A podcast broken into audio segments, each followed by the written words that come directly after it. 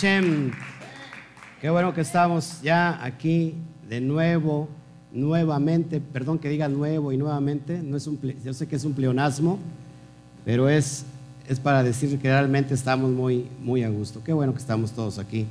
Pues empezamos a saludar a todos los que nos empiezan a ver ya, esperándonos en la conexión. Saludos, Norma, Anika, qué bueno que ya están con nosotros. Pues gloria al Eterno. Estamos estrenando escenario Estamos en, mitad de construcción y bueno, pues nos, gusta eh, estar con todos ustedes, con toda la quejilá aquí enteramente y con toda la quejilá mundial. Amén. Eh, no sé si alguien puede ser moderador, esposa mía, en, en Facebook. ¿Ok? Bueno, ahí vamos a estar ahí pendientes. ¿Por qué no le damos nuevamente un aplauso a todas las naciones a la cuenta de tres. Ah, espérenme, espérenme.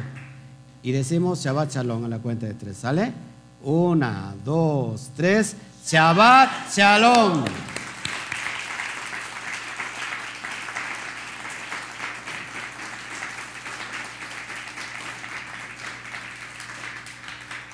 Bueno, pues hoy estamos en la recta preparándonos para la purificación, así hemos llamado este tema. Es muy importante entender ¿Por qué es la recta de preparándonos para la purificación? Vamos a ver qué significa Elul.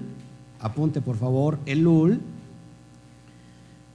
Iniciamos el mes de Elul, el primero de Elul, como llamado eh, Rosh Hodesh, cabeza de mes, hace ocho días, exactamente el primero de septiembre.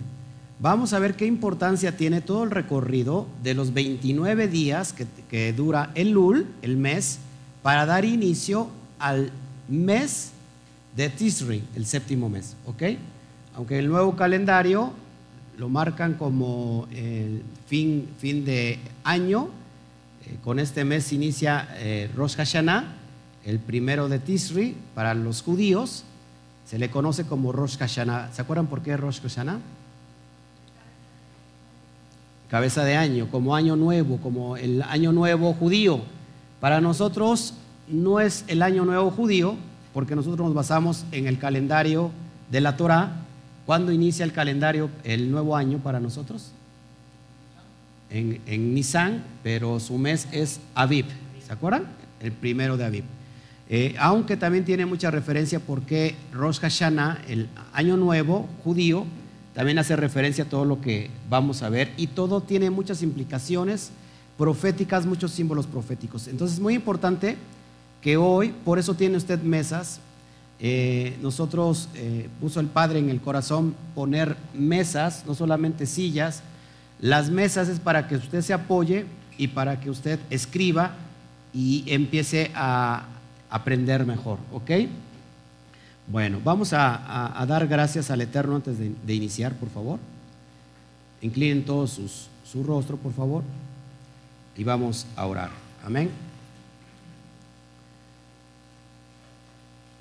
Abacadosh, te damos a ti toda la gloria. Gracias, Padre, por este tiempo que tú nos permites estar delante de todas las naciones, delante de tu pueblo, reunido, Padre, para traer eh, la verdad, para enseñar Torah. No enseñamos, Padre, ninguna ideología, doctrina de hombre. Enseñamos, Padre, tu Torah, palabra, la que nos hace libres, Padre. La verdad nos hace libres, papá y así como nos está haciendo libres, quitándonos toda levadura cristiana, Padre, así, Padre, hoy estamos nosotros también instruyendo esta verdad que está haciendo libres a Efraín que está entre las naciones. Mi mayor anhelo, Padre, es que en este tiempo de reflexión nosotros podamos inquirir, eh, meternos, hacer una introspección a nuestro espíritu, a nuestra vida, Padre, para poder entender ¿Cómo vamos? ¿Cuál es el camino que estamos nosotros trazando? Y si nosotros nos hemos desviado, encomendar el camino, Padre. Para eso es la Torah, para eso es tu luz, es lámpara a nuestros pies, lumbrera a nuestro camino, Padre. Así que te damos a ti toda la gloria.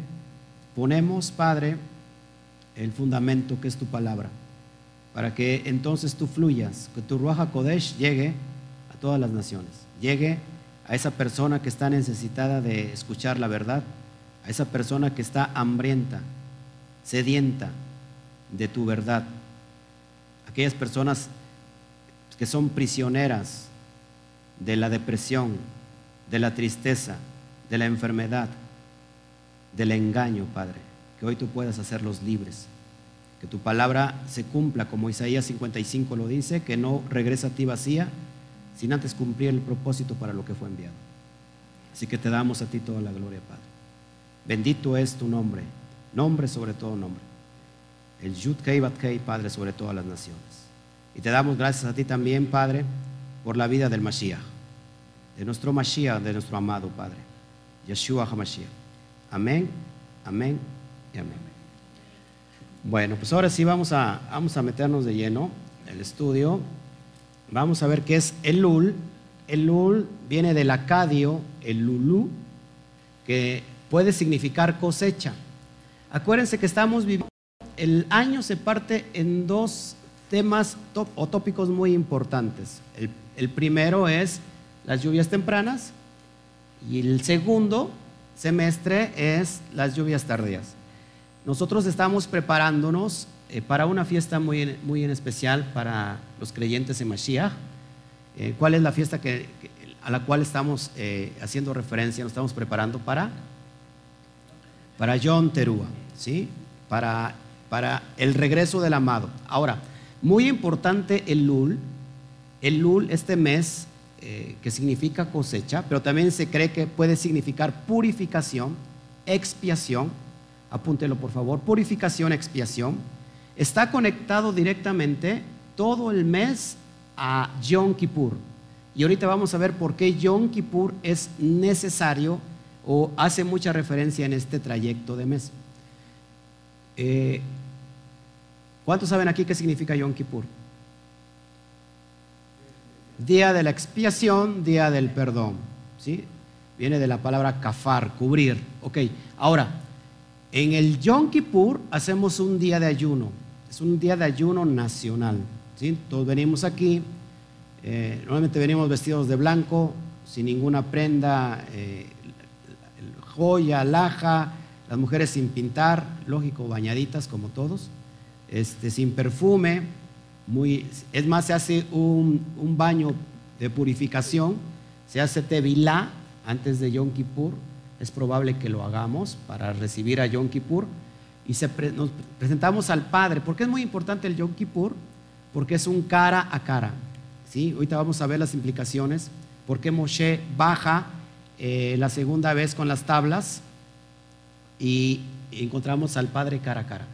Es muy importante porque eh, tiene que ver con el tiempo de la ira venidera. Entonces, habíamos dicho que de Yom Terúa a Yom Kippur, ¿cuántos días son? ¿Se acuerdan? Diez días. Diez días que tienen de qué, ojo aquí, de ser perdonados. Que hagamos una teshuva completa. ¿Qué es una teshuva? ¿Qué es, es arrepentimiento? La palabra teshuva, aunque sea, se, le ha, se le ha denominado como arrepentimiento, en realidad teshuva significa regresar, hacer el regreso, ¿sí? regresar a la casa del Padre, arrepentirte o el camino que estás trazando, darle la vuelta. Eso significa Teshuvah. Ahora, van a ser días claves donde todavía usted puede ser perdonado. Ojo aquí, fíjese la, grandeza del Padre. Diez días después de Yom Teruah, Después de que regresa el amado Yeshua, viene por su pueblo, viene por Israel, viene por la Calá, viene por la novia. Todavía hay 10 días de que usted pueda ser perdonado. ¿No le parece grande eso? Ahora, esto que, que, te voy a hablar de todo el mes de Lul son 40 días que todavía tenemos tiempo. Haz de cuenta de esos 10 días, aumentale los 29 de Lul te hacen 39 más 1, que son 40 días a Yom Kippur de que nosotros podemos ser perdonados. Es por eso que esta, esta enseñanza te habla del camino que vamos a hacer durante estos 40 días es un llamado a mirar hacia adentro de cada uno de nosotros. ¿Qué es lo que estamos haciendo? ¿Cuál es nuestro accionar después de que hemos estado eh, buscando incansablemente la Torah? ¿Cuántas veces te has desviado del camino? ¿Has guardado el Shabbat como debes de guardarlo o solamente ha venido como una moda? Cambiamos de día nada más, y nótese que me incluyo, eh, para que no haya ningún problema, me estoy incluyendo en todo. Cambiamos de día, ya no es domingo, ahora es el sábado, le llaman Shabbat, pero para mí sigue siendo sábado. Voy un sábado, sí, un sábado no. Voy tres sábados no, y voy un sábado sí para reivindicarme en el mes. Vamos a hacer una introspección. ¿Qué es lo que estamos haciendo después de haber recibido la luz? ¿La luz para qué creen que es, hermanos? Para alumbrar tu vida, para que no haya ningún hueco de tu alma esté todavía en tinieblas. ¿Cómo podemos, cómo podemos nosotros caminar, hacer el regreso, guardarnos en esta recta si nosotros todavía andamos pecando, andamos nosotros transgrediendo lo que el Eterno dejó como, como escrito. ¿Cuál es nuestro camino? ¿En verdad todavía seguimos caminando con tristeza? ¿Seguimos caminando todavía con amargura en nuestro corazón? ¿Seguimos con todavía con, con falta de perdón? ¿Cuál es nuestro camino, hermanos? Por eso es un llamado que llevamos siete días todavía de Lul. Todavía tenemos tiempo para ir en, en la búsqueda de este camino hasta encontrarnos cara a cara con el Padre. Les voy a enseñar por qué es la importancia. ¿Cuántos de los que están aquí creen que sus nombres son inscritos en el árbol de la vida? levanten la mano. ¿Por qué creen que, que nuestros nombres son escritos en el árbol de la vida? ¿Por qué creen? Porque estamos guardando Torah. Efectivamente. ¿Por qué, ¿Por qué más? Porque estamos guardando pactos. Porque Él ve nuestro corazón. ¿Qué más?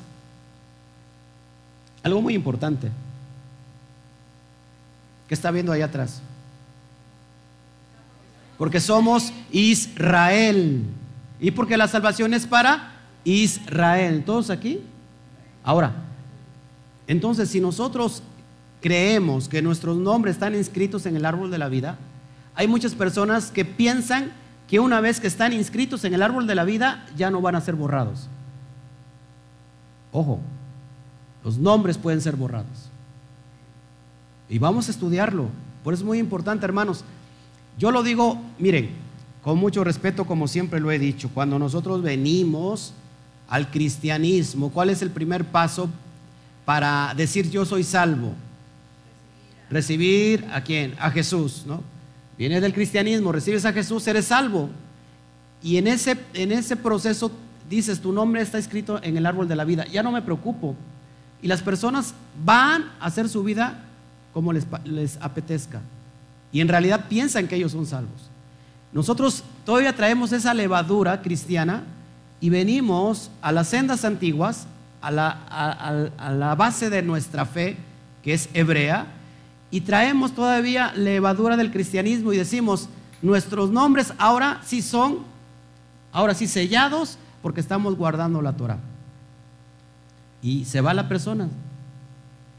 El detalle está que todavía seguimos pensando que nuestros nombres van a estar eternamente ahí grabados. Y todo es examen, prueba, examen. Hermanos, no podemos seguir nosotros así. Ahora tenemos que definir también qué es guardar entonces Torah. ¿Qué creen que sea guardar Torah? Guardar los pactos, pero es solamente decir, bueno, obedecerla. Ser temeroso. Nadie puede entender Torah si no hay sabiduría. A eso iba. Nadie puede aprender Torah si no hay sabiduría. Y nadie puede tener sabiduría si no hay temor, porque el principio de la sabiduría es el temor de Elohim. ¿Qué es tener temor? Ser obediente de tal manera que nosotros solamente quieramos qué? agradar al Eterno. ¿Cómo? Obedeciéndole. Él estipuló un día. Pueden decir allá que no, que lo que sea, que a Chuchita la bolsearon. No nos interesa qué diga tal pastor, qué, diga tal teólogo. No nos interesa qué diga ningún hombre. Nos interesa qué es lo que dice Él, porque al final de cuentas le estamos sirviendo a Él y por eso estamos aquí. Entonces, guardar la Torah es, tener temor al Eterno. Guardar la Torah, guardar sus pactos. Vivir en Kedushah. Vivir en santidad. Porque sin santidad nadie verá al Eterno. ¿Qué es la santidad? La palabra santo significa consagrado, apartado. ¿Apartado, consagrado a qué? Al Eterno para agradarlo solamente a Él. Todos aquí. Eso es guardar Torah. No es venir esporádicamente a escuchar un tema, no es venir eh, y, convertirse como un estilo de vida. ¿Qué le enseñaron en el cristianismo? El cristianismo es un estilo de vida. ¿No? ¿No, no, nos enseñaron eso? La Torah no es un estilo de vida. La Torah es la, misma, la vida misma. Punto. No hay referencia de comparación. Es vivir tal como le agrada al, Eterno. Amén. Entonces, por eso es muy importante que hoy es un llamado a tu vida a que hagamos una introspección. Nunca la luz va a alumbrar al exterior si primero la luz no está alumbrando en tu interior. Una vez más, nunca la luz va a alumbrar al exterior si primero la luz de la Torah está alumbrando a tu interior. No se prende una lámpara, ¿verdad? Debajo del, de la mesa. Una luz se prende para que alumbre. Por eso es muy importante antes de nosotros de convertir a alguien, hermanos, de, transformar a alguien, nuestra vida tiene que ser primero qué? Transformada. ¿Cuántas personas, cuántos matrimonios todavía tienen problemas entre sí? El esposo quiere cambiar a la esposa. O sea, transformada, no que la quiere cambiar de...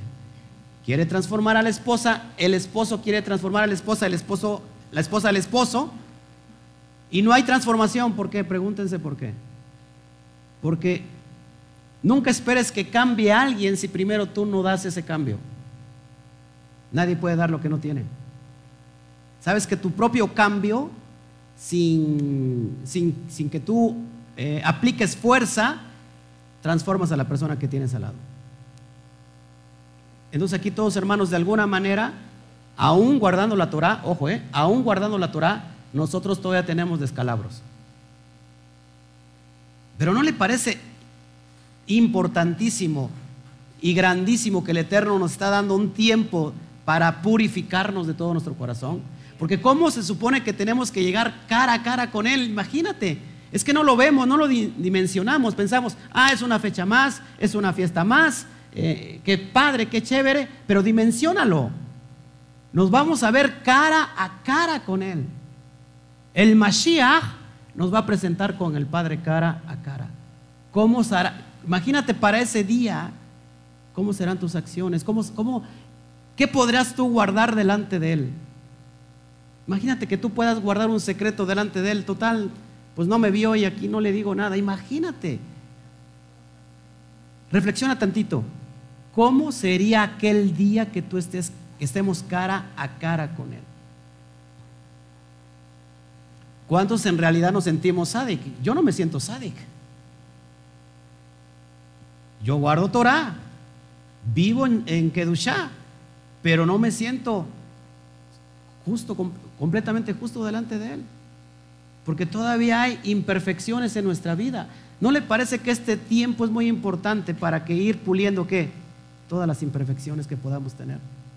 Todo lo rugoso, todo lo rasposo y que el Padre nos vaya qué? Transformando, restaurando, puliendo. ¿No le parece importante este tiempo de reflexión? No solamente que tiene que ver contigo mismo, con tu vida, tiene que ver con tu casa, con tu familia tiempo de pedir perdón, tiempo de prepararnos para que ese día estemos lo más limpios posibles. delante de Él. Amén. Entonces el Lul, el Lul, estamos estudiando el Lul, se cree que también significa purificación, expiación, ya lo dije. Amén.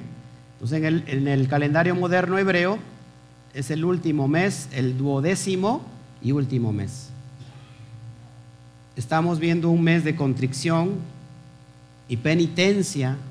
Es un mes completo de contrición y penitencia. ¿Qué tenemos que hacer en nuestro corazón? Un corazón contrito, contrito y humillado no desprecia a Hashem. Amén. ¿Qué será tener un corazón contrito y humillado? Fuera de orgullo. ¿No? Corazón quebrantado, no, no un corazón inflamado. ¿Qué será un corazón inflamado? Un corazón lleno de vanidad, de orgullo, de soberbia. Acuérdense que el principio, el, el principio de la altivez, se hace la olvidó el hermano Toño igual. La, ca... la altivez del de espíritu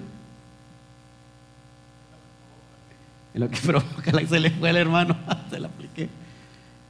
No tenemos mucha luz, Juan. Se había prendido aquella. Chécalo cómo está. Después de la altivez viene, viene la caída.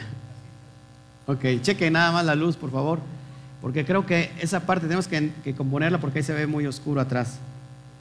¿No? Vamos a checarla ahí. Ok. ¿Sí ven ahí todavía o las prendemos?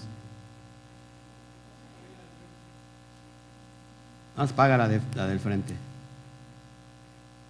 Ok. ¿Sí se ve mejor? Fue, la, fue mi esposita la que hizo la maldad. Amén. Saludamos a todos. Shalom, el viajero nos manda saludos. Shalom, shalom. Gloria al Eterno. Ok, algo está pasando una vez más con el, con el audio. Seguimos, hermanos, entonces. Es un mes de contrición y de penitencia, llamado también el mes de la piedad y el perdón. Yo pregunto, hermanos, ¿tendrá alguno aquí alguien que perdonar? ¿Eh? Hermanos, ¿sí o no? ¿O estaremos limpios? ¿Verdad que no? Vamos a tomar a rato un, un tiempo de reflexión, de estar reflexionando una y otra vez. Entonces, el Lul es el preámbulo del mes de Tisri, ya lo había yo explicado. Amén. Entonces, si nosotros sumamos todo el mes de Lul al 10 del, de Tisri, que es Yom Kippur, son 40 días. 40 días. Yo pensé que se iba a alegrar usted. 40 días de oportunidad de reflexionar, hacer una introspección en tu vida. La 40 tiene que ver con la letra men, ¿se acuerdan? La letra men, 40, es, eh, la pictografía son aguas, que significan naciones, ríos, también significa qué? Caos.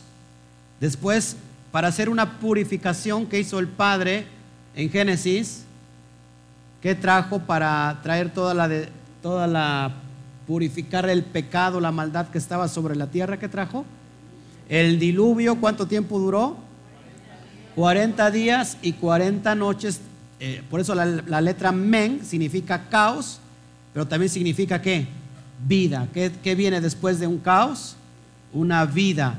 También la letra men tiene que ver con limpieza, tiene que ver con purificación. ¿Qué, qué es lo que, que pasa, acontece en todo este mes? Es un mes, o 40 días, perdón, es un 40 días de purificación, de limpieza en nuestro corazón, a nuestra vida. Todo lo que está sucio hay que echarlo fuera. Todo lo que está leudado hay que echarlo fuera, hay que sacarlo. Amén. Entonces, vamos a ver, eh, de acuerdo a lo que traje una tabla que ustedes no la pueden ver, desafortunadamente, pero vamos a ver cómo, cómo empieza toda esta cuestión de Elul. Vamos para, para allá, Éxodo 32. Del 30 al 35, por favor. Éxodo 32.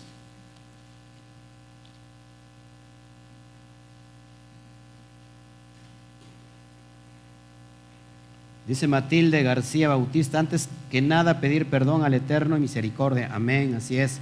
Éxodo 32, vamos para allá por favor.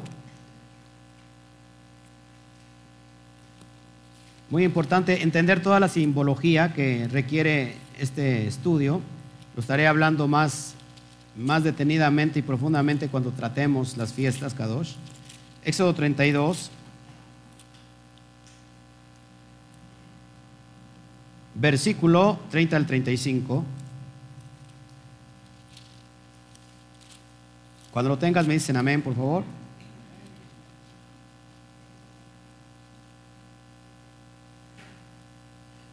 Voy a leer y usted me sigue con la mirada en su Biblia.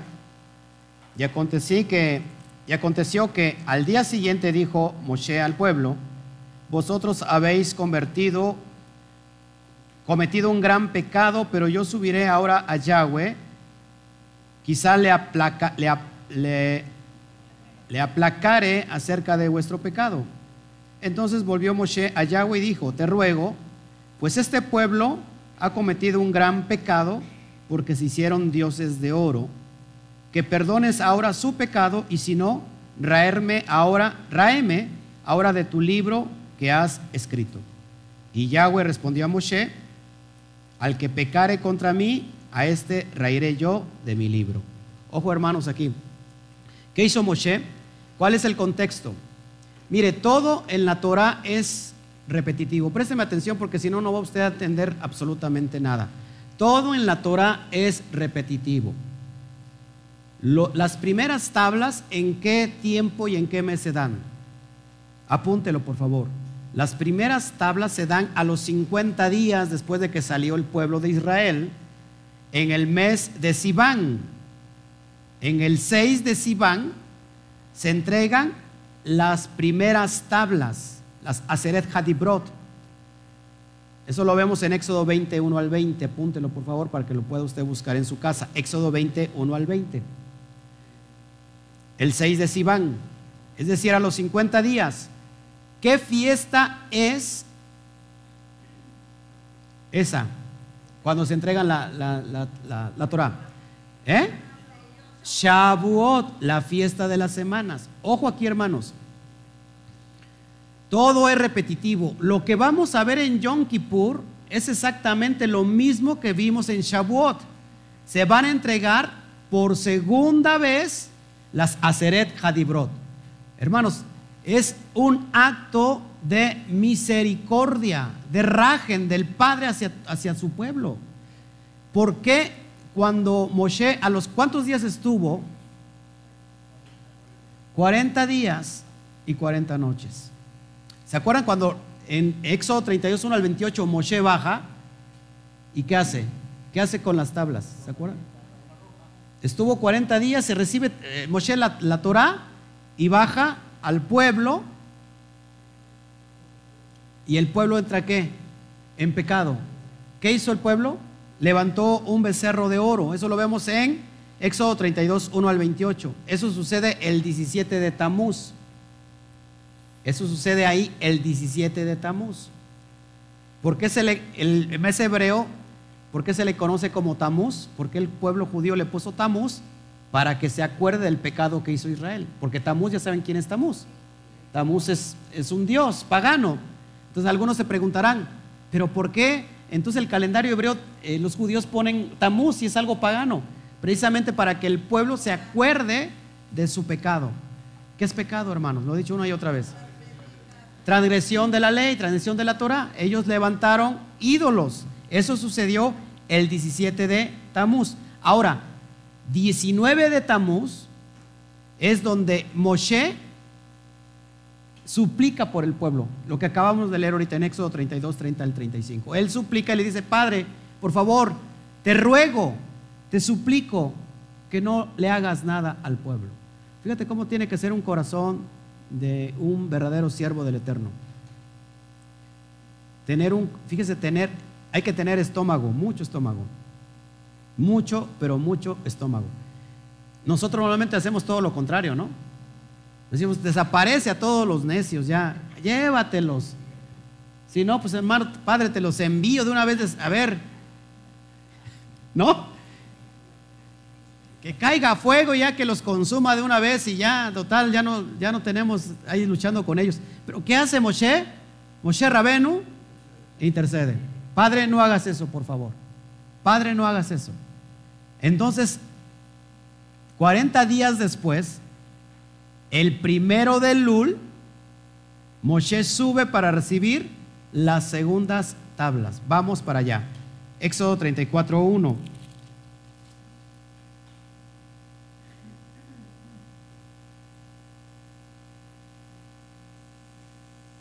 Rosh Kodesh. Ahí sube para recibir las segundas tablas, las Lahut. Éxodo 34.1. Cuando lo tengas me dicen amén.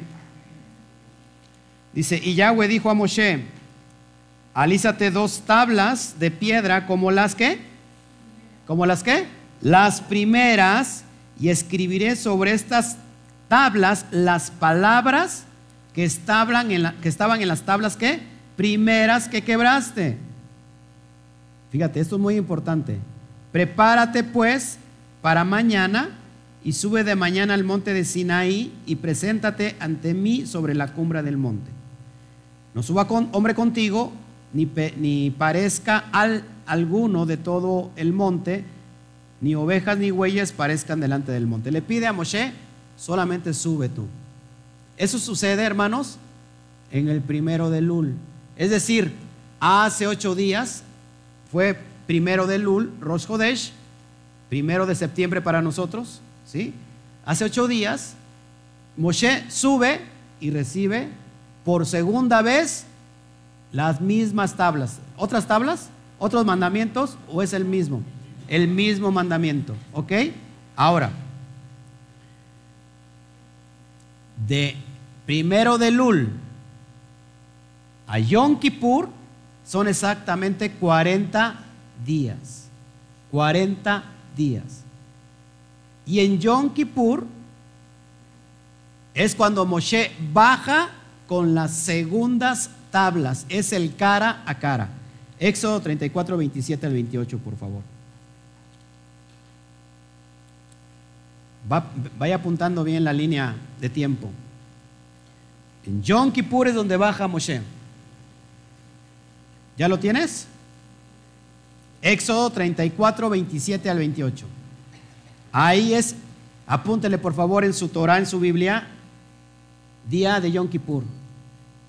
Día décimo del séptimo mes de Tisri, 10 de Tisri. Apúntele ahí por favor porque es muy importante. Éxodo 34, 37. 27. 27, 27. Sorry. Cuando lo tengas me dicen amén. Éxodo, ¿qué, repito qué más, la cita. Éxodo 34, 27, 28. Ahí exactamente es Yom Kippur. Voy a leerlo. Dice así, y Yahweh dijo a Moshe, escribe tú estas palabras, porque conforme a estas palabras he hecho pacto contigo y con Israel y él estuvo allí con Yahweh 40 días y 40 noches, no comió pan ni dio agua, y escribió en tablas la palabra del pacto las, de los Aseret Hadibrot, de los diez mandamientos. Ahí es donde Moshe baja exactamente en Yom Kippur. Eso se le conoce como el cara a cara. Hermanos, ¿qué se supone que hizo el pueblo cuando Moshe pidió perdón cuando rogó porque el, Eterno perdonara al pueblo. Por eso todo Israel en estos días son días de ruego, días de oración, días de plegarias. Padre, perdónanos por lo, lo cometido. Padre, perdona nuestros errores.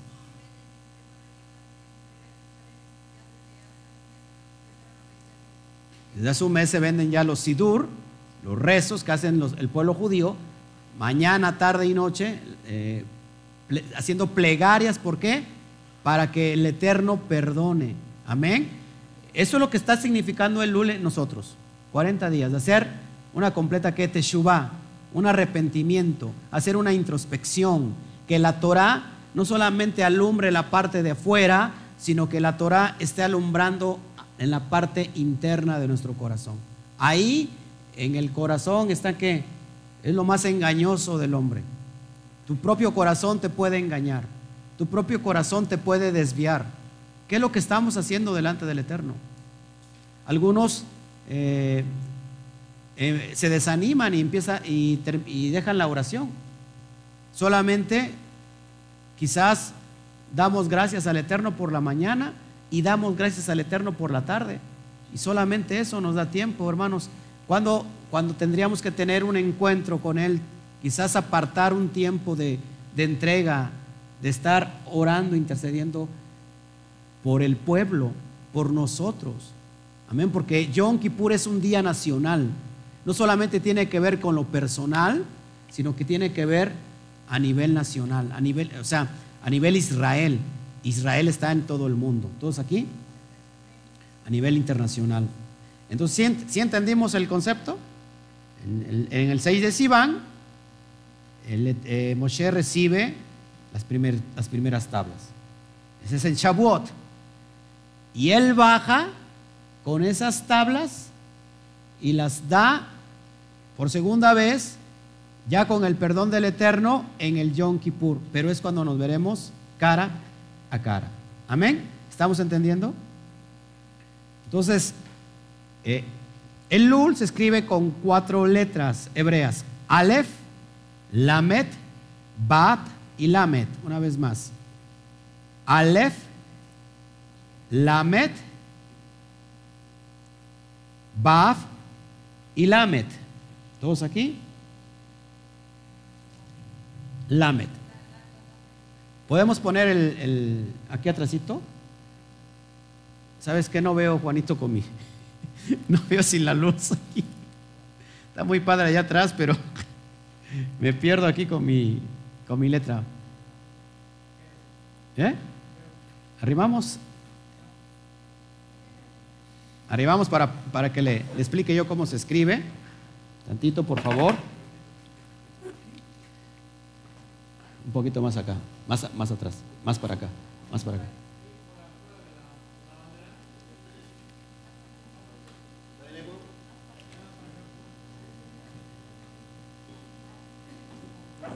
Ahí.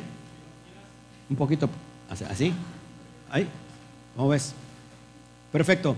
¿Cómo se escribe ah, eh, el LUL? Para que vayamos viendo. Aleph Lamet, Bat, Lamet. ¿Sí? ¿Todos acá?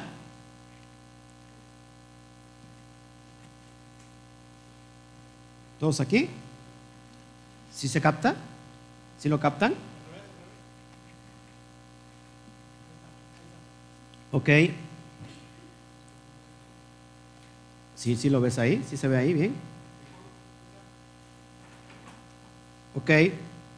Este es un acróstico que muchos, eh, bueno, esto es, esto, este, acuérdate que el judío tiene, tiene mucha, mucha sabiduría y bueno, es un acróstico de, cuatro palabras. Pero para empezar, ¿qué significa la Aleph? Acuérdense, vamos a poner cabeza de toro, el líder, el ojín, eh, la Lamet, Es el bastón, vara o bastón. Acuérdense que esto unido hace la palabra ¿qué? Él.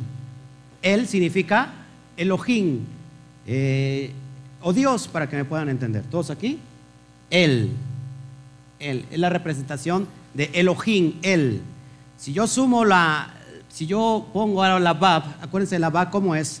La pictografía es una estaca, un clavo, ¿sí?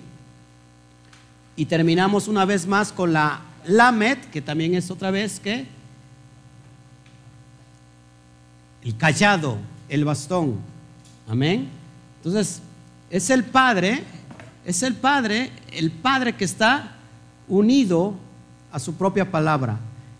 Acuérdate que, que un bastón, ¿Cómo es el callado de un, pastor? El callado de un pastor normalmente lo usa para, para apoyarse, es un bastón. Pero ¿por qué tiene este por qué tiene esta curva? ¿Qué pasa cuando una oveja se le quiere salir del grupo o del redil? ¿Qué hace? Voltea el bastón y la jala. Entonces, en pocas palabras, el mes de Lul es un mes donde no tienes la oportunidad de no perderte, de no salirte. Del, del- del redil, que el Padre te está cuidando. Es un tiempo oportuno para reflexionar. Ahora, por otra parte, la palabra Elul, que les había visto, que es el acrónimo del hebreo, se está viciando mucho esto. Me muevo y se, y se vicia. La Aleph de Ani, Ledodí, Ledodí, Be, Dodili. Dodili. ¿Qué significa? La Aleph de Ani, Ledodí, Lamet, Be, Baf, eh, Dodili. ¿Qué significa esto? Yo soy de mi amado.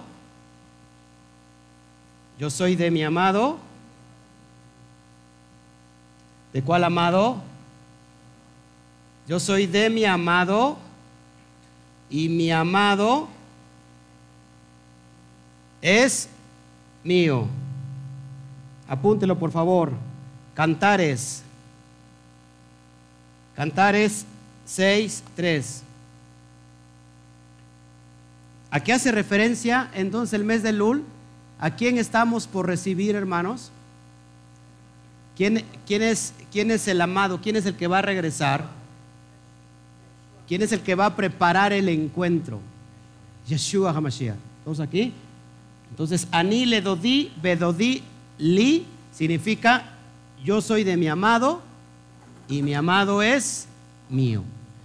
Amén. Entonces, es un tiempo que nos prepara para que la calá, la novia esté que lista, bañándose, purificándose. ¿Cómo pasó Esther? Un tiempo de purificación. ¿Cómo se, se bañaba con esencias aromáticas? Para pasar que tan solo una noche con el rey, con, el, con, con- con su rey. ¿Te acuerdas? Entonces es un tiempo, hermanos, que nos está permitiendo prepararnos porque en 40 días se va a escuchar, va a romper un sonido, el ambiente espiritual, el chofar. Se escucha el chofar y la novia ya está qué? Preparada, lista. Ya ya tiene que tener la lámpara y tiene que tener que el aceite, todo listo. Es lo que significa el lul. Por eso es muy importante que nosotros nos estamos preparando para todo lo que viene, hermanos. Estamos por celebrar Yom Terúa. ¿Cuándo celebramos Yom Terúa? 29 de este mes de septiembre. Por la tarde empezamos ya nosotros a celebrar. Amén. En este mes se acostumbra a desearse a unos a otros que tibá bajatimá toba. Que tibá bajatimá toba, que significa que seamos sellados e inscritos para bien. ¿Qué tenemos que hacer nosotros, hermanos? Estarnos deseando esta, que seamos nosotros sellados, inscritos para bien. ¿Por qué? Porque corremos el riesgo de que nuestros nombres sean borrados. Amén. Y vamos para allá. ¿Cuántos de aquí no sabían que los nombres se pueden borrar? Es decir, ya está mi nombre, Oscar Jiménez, ahí. Dicen algunos con letra de oro y ya no se borra. Vamos a ver si eso es cierto. Amén. Vamos para allá. Deuteronomio 29. Saludos a todos. Saludos a Doris. Está enfermita todavía Doris. Le dio. ¿Sí le dio dengue, hermana? Sí le dio dengue. Te vas a componer, Doris. Primero el Eterno te vas a, a componer. Dice Erika Amador, ¿todos podemos celebrar las fiestas o solo los que guardan la Torah? todos los que están guardando la Torah, porque las fiestas son para eh, el pueblo, para Israel. Ahora, si tú, eh, Erika Amador, si estás interesada, conviértete, da el paso de convertirte hebrea. ¿Qué es, ¿Qué es la conversión hebrea, hermanos? Cruzar el Jordán, dejar el paganismo y volverte al pueblo de Israel. Vamos a ver entonces de los nombres que sean, que sean borrados, por favor. Vamos para allá, por favor, a Deuteronomio 29, 9 al 29, para que podamos entender esto.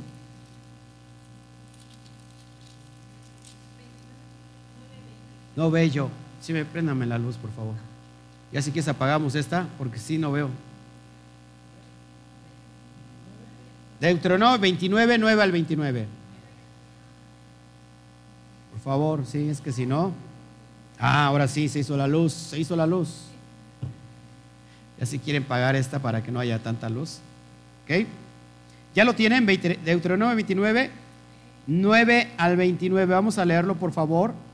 Y dice así, guardaréis pues la palabra de este pacto y la pondréis por obra, la pondréis por obra para que prosperéis en todo lo que hicieres.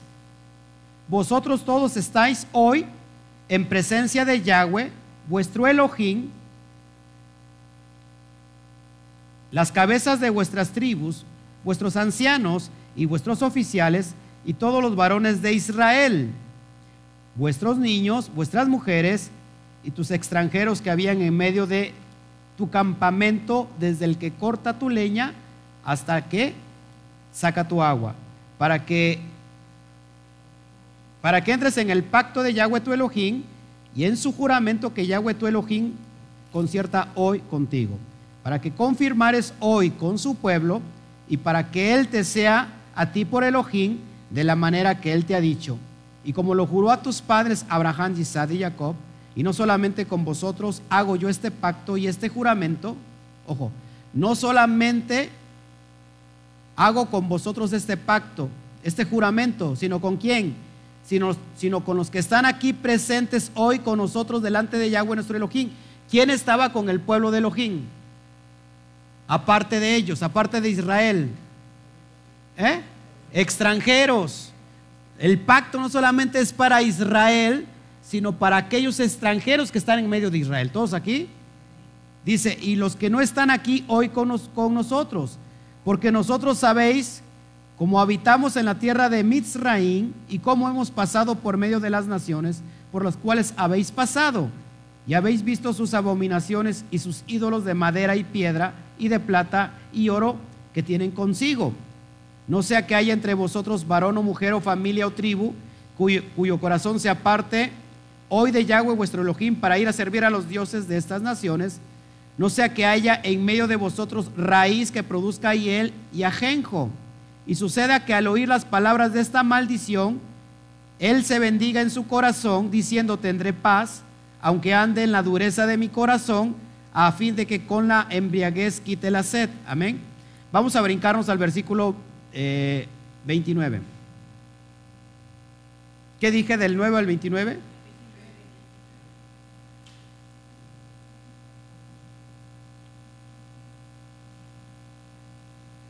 No, sigamos leyendo. Me quedé en él. No querrá Yahweh perdonarlo, sino que entonces humeará la ira de Yahweh. Ojo, la ira de Yahweh tiene que ver con el tiempo de, de Yom Kippur. ¿eh? el día del Yom Kippur, y su celo sobre el tal hombre, y se asentara sobre él toda maldición escrita en este libro, ojo, apúntale, es muy importante el 20. Y dice, ¿y qué, hace, qué hará Yahweh?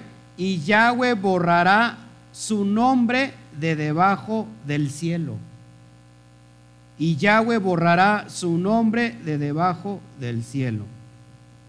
Y lo apartará Yahweh de todas las tribus de Israel para mal, conforme a todas las maldiciones del pacto escrito en este libro de la ley. Ojo, ¿para quién son las maldiciones entonces? ¿Para Israel? A ver, presten tantito atención. ¿Para quién son las maldiciones escritas en este libro? ¿Para Israel o para el que no obedece? Para el que no obedece, el que obedece automáticamente es que Israel. ¿Cuál es la maldición? Que una vez que tú entras al pacto, tu nombre está que inscrito en el libro de la vida.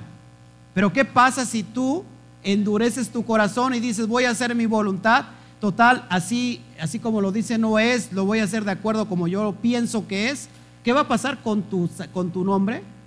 Va a ser que borrado de entre Israel. ¿Te das cuenta por qué es bien importante esto? ¿Por qué tomamos a veces nosotros a la ligera todo lo que hemos estado aprendiendo y enseñando? Hay personas que en verdad me da mucho, mucha tristeza que no haya esa restauración completa en su corazón. Vamos a otra, Salmos 9.5.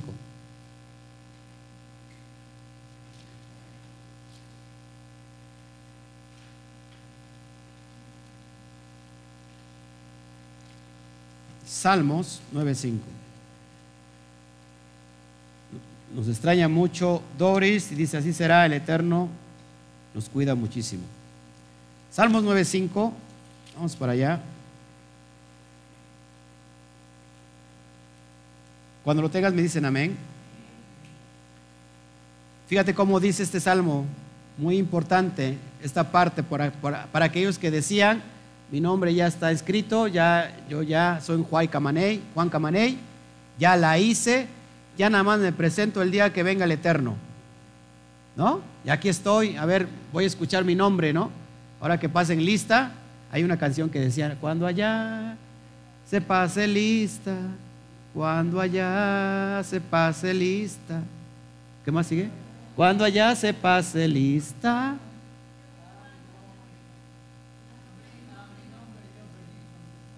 A mi nombre yo feliz contestaré. ¿Qué crees? Cuando digas, eh, no está mi nombre, eh, ¿qué pasó? Mi nombre. ¿Cómo? Si yo guardaba el domingo, no falté el domingo. Amé a mis hermanos. ¿Cómo que mi nombre no está? Su nombre es para los Israel, israelitas, para los Bené Israel. Versículo 5 dice, reprendiste a las naciones. Ojo aquí. ¿Por qué tiene que ver el número 40 con naciones? La men con, con naciones. Reprendiste a las naciones destruiste al malo, al Reshaín, borraste el nombre de ellos eternamente y para siempre. Ojo hermanos, que ya he enseñado esto. Hay tres clases de personas. Están los sadik, sadikin. ¿Qué son los sadikin? Los justos. ¿Quiénes son los justos? Los que guardan Torah, los que es Israel. Hay el extremo de los, de los sadiquín llamados los reshaim. ¿Qué son los reshaim? Los malvados. Los que están sin ley, los que no quieren ley, los que detestan la ley, los malvados, la gente malvada, perversa.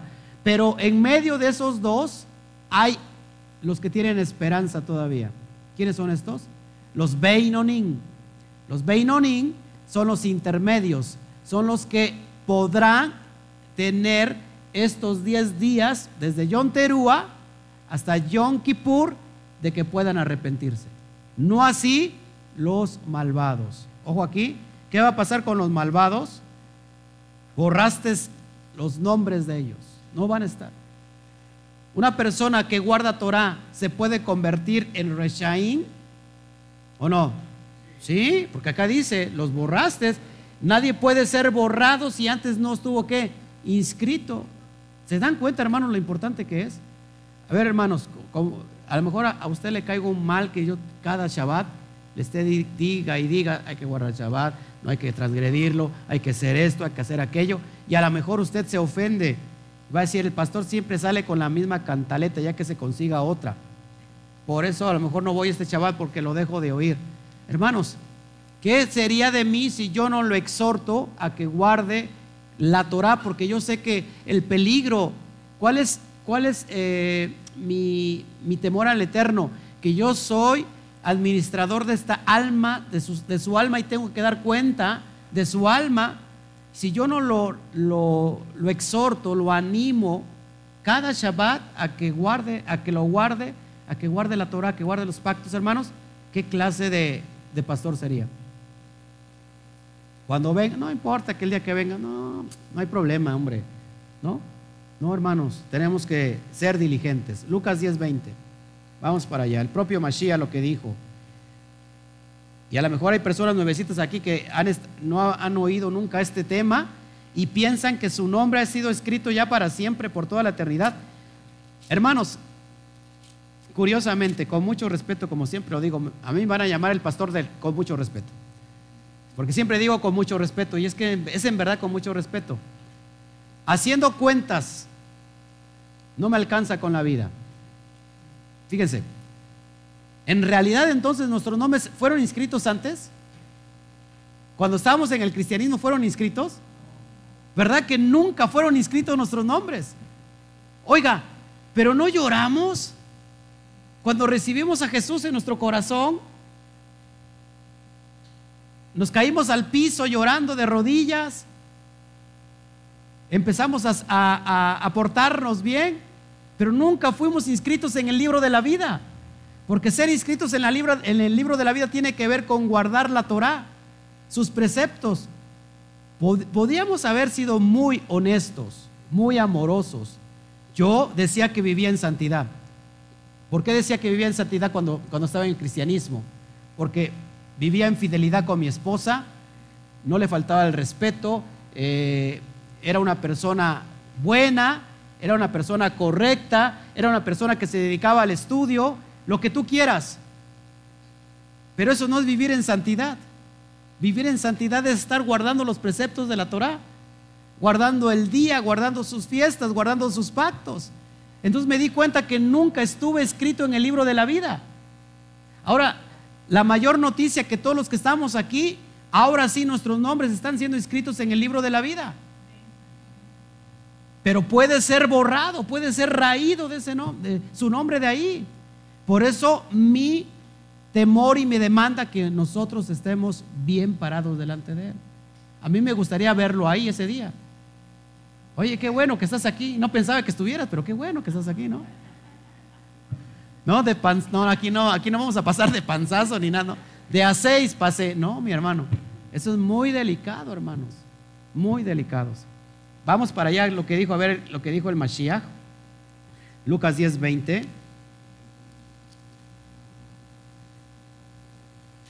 Lucas 10:20, por favor, vamos para allá. Dice así, muchos de ellos decían, demonio tiene, y está fuera de... Ah, no, Lucas 10:20.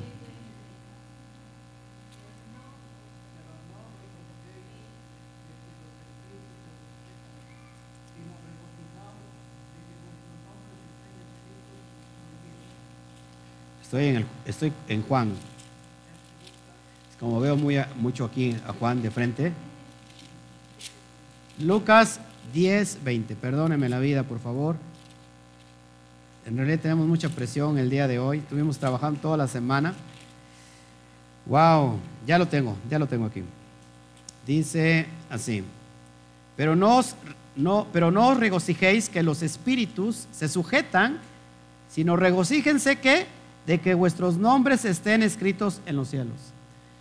¿Qué es lo más importante? Que tú eches fuera demonios y que digas, wow, soy Juan Camané echando demonios por aquí, por allá, o que tu nombre esté escrito. ¿Qué será más importante? Que el nombre esté escrito en el libro de la vida. ¿Por qué se borra, por qué se borra nuestro nombre? Haz de cuenta, ya estoy ya, vengo al Eterno y ya está mi nombre. ¿Por qué se, se borrará el nombre? Por transgresión de la Torah. Vamos para allá. Éxodo 32.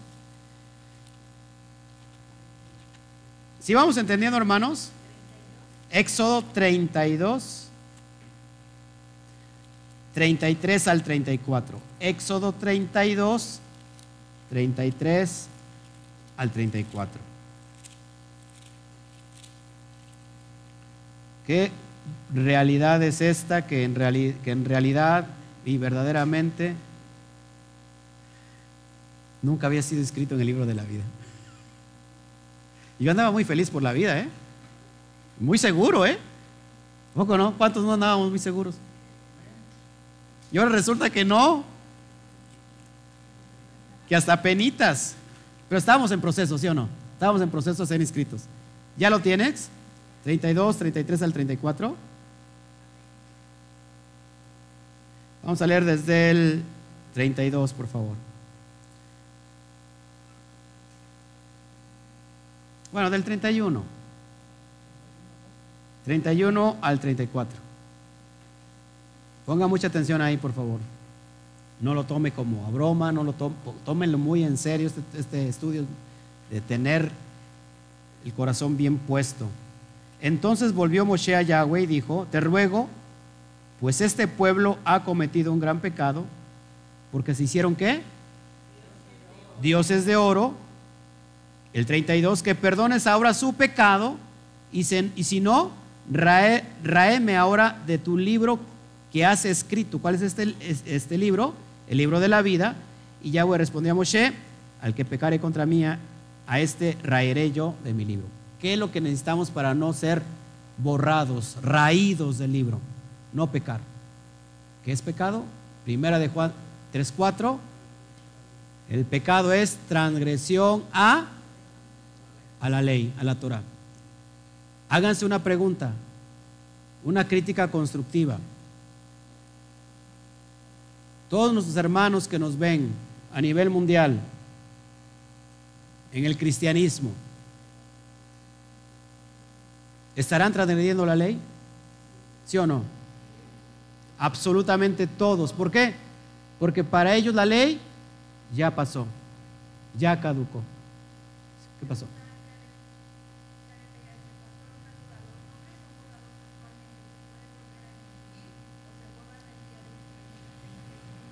Bueno, acuérdense, ¿qué dijo eh, el propio Mashiach, Mateo 24?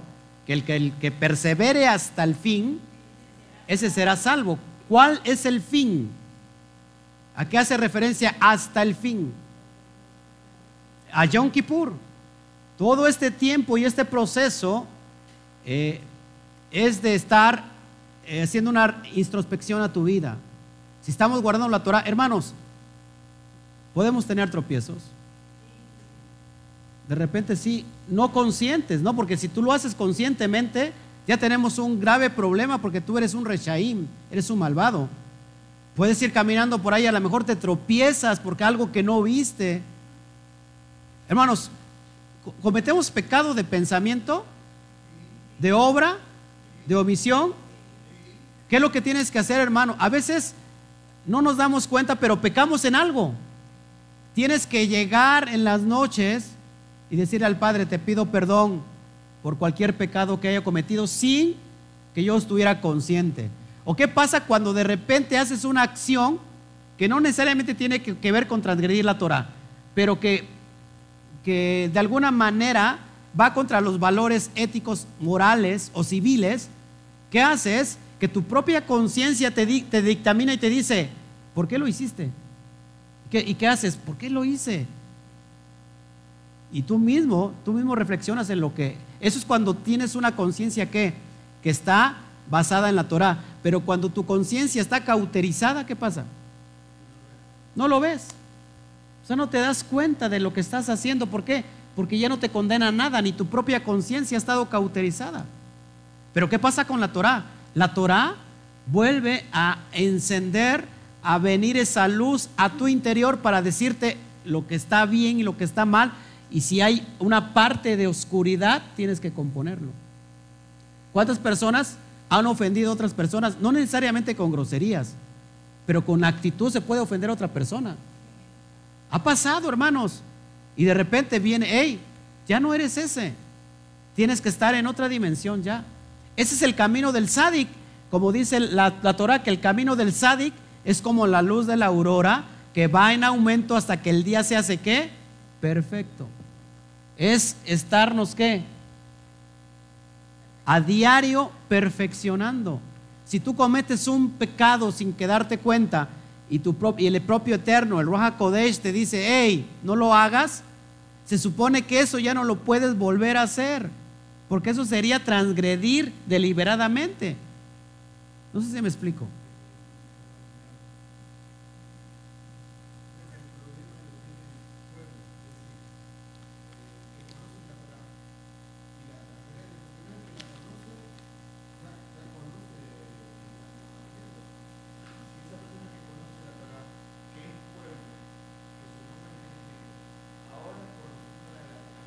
La transgre lógico.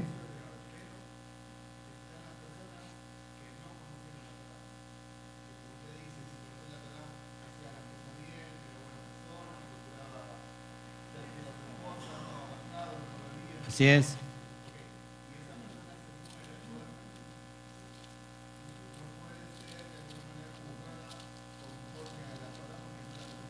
Claro.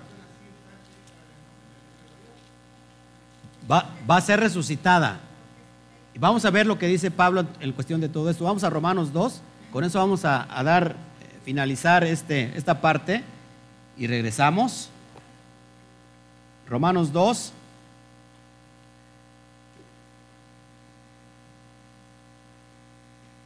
Dice viajero, ¿quién asegura? Solo los que estudian la Torah están en el libro de la vida. No, no, no los que estudian la Torah, es los que guardan la Torah. Una cosa es estudiar la Torah. ¿Cuántos estudiosos conocen de ella? Muchos. Otra cosa es obedecer la Torah. ¿Quién lo dice? Pues toda la palabra está, eh, eh, está dicha. Ahí voy, exactamente. Y ahorita te voy a demostrar, viajero, cómo es posible esto. Romanos 2, versículo, vamos a verlo, el versículo desde eh, versículo 11 en adelante, vamos a leer ahí, Romanos 11 en adelante, hasta el versículo 16, vamos a leer ahí para que podamos entender todas estas cuestiones. No es los que estudian la Torah, sino los que obedecen la Torah. ¿no? Que ¿Qué es la Torah para empezar? Porque mucha gente solamente se basa en los cinco libros de Moshe. La Torah es toda la instrucción de la palabra, lo que es el Tanaj, la ley y los profetas. ¿Todos aquí? Es obedecerla. Y ahorita te lo contesta Pablo, viajero, te lo contesta él clarito. Eh, vamos a leerlo. Dice, porque no hay acepción de personas para con Elohim. Ojo, no hay acepción de personas. Los que, los que duermen ahora van a ser juzgados, ¿sí o no? Sí. Pero con lo que dice Sebastián, y ahorita tiene mucha razón. Eh, ahorita que tú estás oyendo esto, ahorita tú que ya estás oyendo esto, tú tienes que poner por obra lo que estás escuchando. Porque la fe viene por el oír y el oír la palabra del Eterno. ¿Todos aquí? Ahora, la fe es obediencia, emuná, fidelidad a lo que estamos oyendo. ¿Sale? Entonces, no hay excepción de personas para con Elohim. Versículo 12, porque todos los que sin ley han pecado, sin ley también perecerán. O sea, todos los que están sin ley, sin Torah, han pecado, sin ley también van a perecer, y todos los que bajo la ley han pecado, por la ley serán juzgados. Aquí hay dos términos muy importantes. Las personas que no tienen ley, ¿qué va a pasar con ellos? Sin ley van a perecer. Pero ¿qué con los que están conociendo la ley? ¿Qué es estar bajo la ley? Es estar bajo maldición porque conoces la ley, pero ¿qué está pasando? La estás transgrediendo, es lo que hace referencia a Pablo. Por eso dice la palabra, hay de aquel que sabe hacer lo bueno, ¿qué será hacerlo, hacer lo bueno y no hacerlo? Obedecer lo que está escrito en la Torah. Versículo 3 es muy importante. Muy importante lo que sigue. Apúntalo, subrayalo por favor en tu Biblia. Porque no son los oidores de la ley los justos ante Elohim, sino los hacedores de la ley serán justificados. Ojo aquí, un estudiante puede ser oidor de la ley y no necesariamente por eso va a ser justificado. No son los oidores. Hoy tú estás escuchando la ley, la Torah. ¿Qué tiene que pasar en tu corazón? ¿Cuál es el paso que sigue? Obedecer lo que estás oyendo. ¿Cómo vas a ser justificado? Porque vas a ser hacedor de la ley, de la Torah. Amén. Sigo leyendo. Versículo 14. Porque cuando los gentiles que no tienen ley hacen por naturaleza lo que es de la ley, estos, aunque no tengan ley, son ley para sí mismos. Es decir, la conciencia, más adelante lo va a decir, estos gentiles no conocen la ley, nadie les, les instruyó ley, nadie les, les enseñó la Torah, que lo que pasa, que su propia conciencia son ley para ellos mismos. Saben hacer, saben diferenciar entre lo bueno y lo malo. ¿Sale? Versículo 15. Mostrando la obra de la ley escrita en sus corazones, dando testimonio su conciencia y acusándoles o defendiéndoles sus razonamientos. O sea, yo pongo ejemplo de personas que son muy buenas, muy honestas, muy dadivosas, eh, porque tienen una conciencia activada, saben hacer lo bueno y lo malo, pero no conocen absolutamente la Torah. Esos hermanos se le conocen como los Beinonim, los que van a tener oportunidad todavía para el tiempo final, para el tiempo de la ira venidera. Entonces, en el día, el versículo 16, en el día que Elohim juzgará por Yeshua Hamashiach los secretos de los hombres conforme a mi evangelio. Aquí está hablando de tres personas diferentes. Los malvados, los reshaín, los que están bajo la ley, por la misma ley van a perecer, estarán los sadiquín. Los sadiquín, ¿cuáles son? No son los oidores, sino son los que hacedores de la Torah de la ley, los que van a ser justificados. Esos son los sadiquín. Reshaín, sadiquín y los últimos son los beinonín. ¿Qué pasa, hermanos, con nuestra familia, con nuestros eh, cercanos que todavía no quieren, pero que son honestos? Los beinonín que son honestos, que, que, te, que te ayudan. Por ejemplo, en, en, nuestro caso, la tía de mi, de mi esposa, Claudia, tiene una tía en México, una persona que nunca se casó, es una, una, buena persona, de un corazón bien dadivoso, y hasta el día de hoy le sigue enviando a mi esposa ayuda, sin que se lo pidamos. Es más, Claudia le ha dicho, no, ya no, ya no me mandes tía, por favor. Es una persona para nosotros Beinonín, no conoce la Torah, pero acciona mucho mejor que otras personas que dicen conocer la Torah. ¿Todos aquí? Entonces puede haber Reshaim que curiosamente estén estudiando la Torah, pero ¿para qué? Para perdición. Los sadiquín son aquellos que solamente la ponen por obra. ¿Ok? ¿Todos aquí? Entonces, eso es lo que está haciendo referencia Pablo. Y es muy importante, hermanos, que entonces este tiempo que tengamos nosotros, eh, estos 40 días, sea para prepararnos. La palabra preparar es del hebreo paná. Paná, así termina con H. Paná. Paná significa dar vuelta hacia. Dar vuelta y hacer. Significa girar o, o lejos de. Es decir, si hay en tu camino se cruza algo que tiene que ver con el pecado, haz paná. Aléjate de eso. Aléjate de esa situación. Da vuelta. Gira.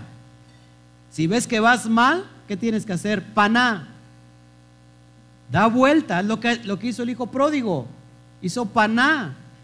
Él supo que estaba haciendo malo. ¿Qué hizo? Dio la vuelta y regresó. Volvió. Si nosotros sabemos que aún la Torah nos está diciendo, hay mucha gente que lo, que lo sabe en su corazón y dice, sabe que yo estoy haciendo mal. Pero va a llegar el tiempo que me voy, me, voy a, echar ganas y me voy a poner muy bien. Y ya cuando esté muy bien, ya voy a ir a la quejilá. ¿Ha escuchado eso? ¿Cuántas personas van al doctor porque se sienten bien? Imagínate Doris que le dio dengue ay, estoy muy enferma. Pero ahora que me mejore voy a ir al doctor. ¿Cuándo va al doctor? Porque cuando estás enfermo, cuando tienes necesidad. Los sanos no tienen necesidad de los médicos, dijo Mashiach. ¿Quién tiene necesidad del, médico? El que está enfermo. Si nosotros estamos batallando con un pecado oculto, con un, con un no sé, con, con algo que no está bien en la Torah, ¿Qué es lo que tenemos que hacer? No vengas cuando te mejores, no vengas cuando te restaures, ven, porque necesitas restauración. Aquí nadie te va a juzgar. Todas las puertas para todos están abiertos. Yo, me, yo te quiero abrazar y yo te quiero dar la, bienvenida y yo quiero tomarte de la mano y quiero que avancemos toda esta recta final que tenemos. Porque esto es un ensayo de lo que está por venir. No queda mucho tiempo para, para, para recibir al Mashiach. Estamos llamándolo El pensamiento judío, cuando tú llamas al Mashiach a venir, ¿cuándo sucede? Cuando tú estás portándote bien basado en la Torah. Cuando estás arreglando el, el, el arreglando el mundo, haciendo arreglos al mundo con tu propia vida. ¿Atraes qué? Al Mashiach. Y por los tiempos eh, proféticos ya falta muy poquito, muy poquito. Entonces yo les invito que en este tiempo, hermanos, tenemos todavía buen, buen tiempo. Estamos a 40 menos 7, ¿cuántos días tenemos?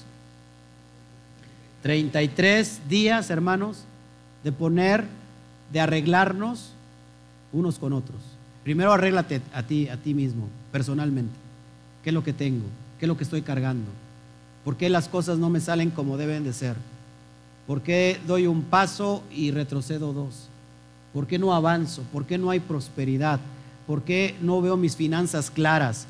¿Por qué no estoy avanzando como debiere? Tienes que mirar hacia adentro. Hay una introspección en tu vida. Examínate. Examínate. Y, muchos tienen temor a examinarse. ¿eh? Muchos tienen temor. Hay personas que no les gustan las críticas. Personas que tú les criticas y no les gusta. Pero hay personas que no les gusta que el su propio yo los critique. Eso es bien delicado. Critíquense. Háganse, háganse una evaluación, autoevaluación interna. ¿Sabes qué? Estoy fallando en esta área. Yo estoy necio que sí estoy bien, que estoy bien, pero no. Tengo que evaluarme, autoevaluarme. Y una vez que tú te esté dando la luz, ¿qué es lo que, qué es lo que se presenta al Padre cuando hay un sacrificio? Se, abre el animalito por mitad, en canal, para que no quede nada oculto, todo está expuesto delante del Padre. Así tenemos que hacer como ese animalito, estar expuesto delante del Padre. Padre, ¿qué decía David? Examíname, examina mi vida. Eso es interesante, hermanos. ¿Para qué?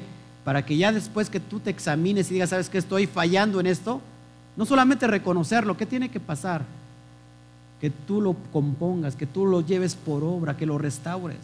Y una vez que hayas, que estés mirando hacia adentro, entonces ve y repara lo que hayas hecho con los hermanos, con las personas que te aman, con las personas que ofendiste, que, a lo mejor no te diste cuenta. Hay personas que se dejan de hablar, vayan y digan, ¿por qué te fallé en algo, te ofendí? Si lo hice, te pido perdón. Es válido.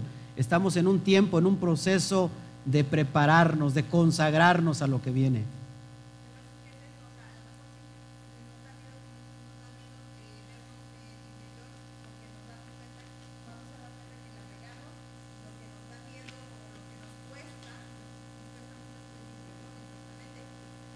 Claro.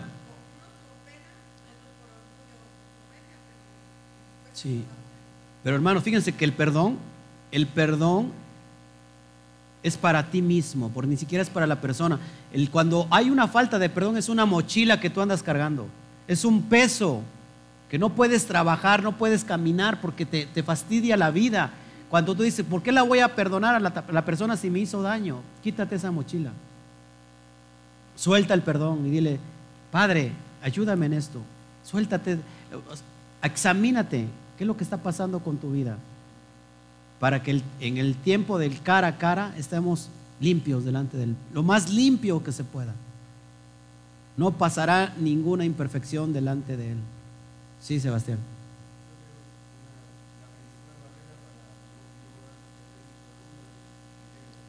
El ego.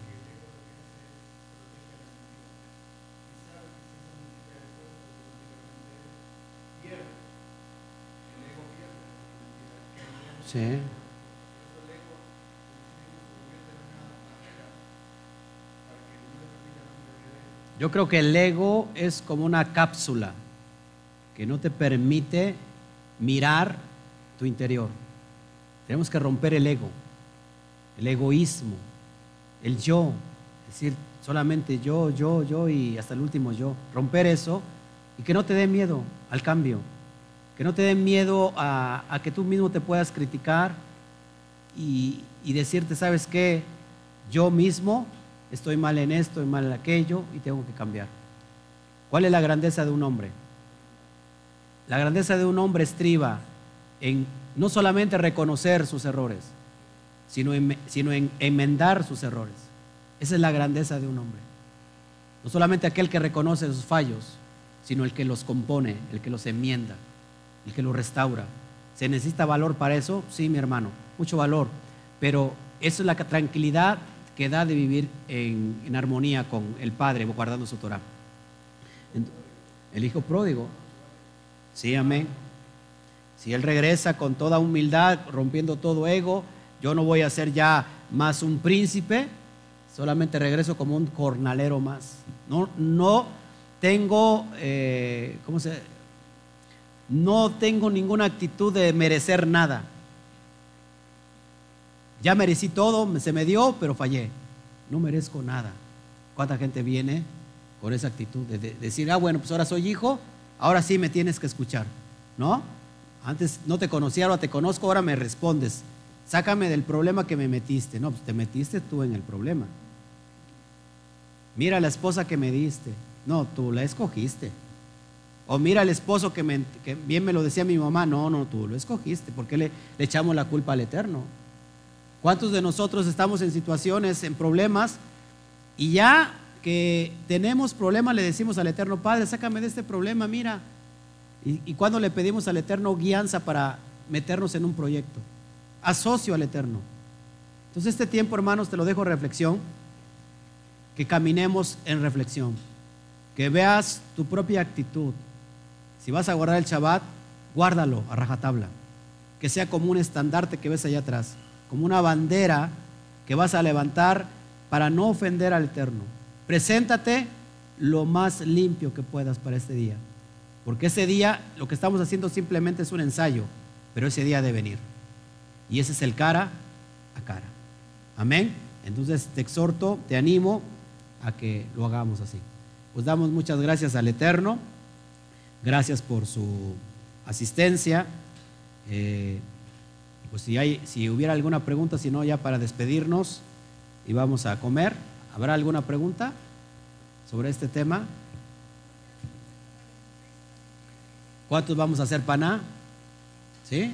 Vamos a girar, vamos a doblar, vamos a alejarnos de algo que esté, sea peligroso. Toca al de junto con mucho respeto y dile, aléjate de la, del, aprisco. Aléjate de la orilla de esa montaña porque te puedes caer. Amén. Reflexionemos. Puede resbalar. Vamos a levantarnos. Nos despedimos y nos levantamos y nos, y nos damos un abrazo. Amén. Preparándonos para la purificación. Que el Eterno me los bendiga, que el Eterno me los guarde. Gracias a todos por su audiencia. Eh, nos vemos quizás más tarde, si el Eterno me lo permite. Y si no, ahora sí, ya sin falta vamos a estar. Eh, no transmitimos ayer en Shabbat, estábamos en construcción. Ya acabamos muy tarde, este, sin fuerza, sin nada. Hoy estamos aquí porque el Eterno tiene poder, ¿no, hermano Toño? Pero ahora sí, de aquí a ocho días desde el viernes Shabbat como es, sin falta, 8 de la noche, y vamos a estar transmitiendo eh, todo el día de Shabbat eh, por, en las mañanas. Así que que el Eterno me los guarde, que el Eterno me los cuide. Abrazos eh, a toda la quejilá mundial y les deseamos un Shabbat Shalom a la cuenta de tres. Uno, dos, tres. Shabbat Shalom. Que el Eterno me los bendiga.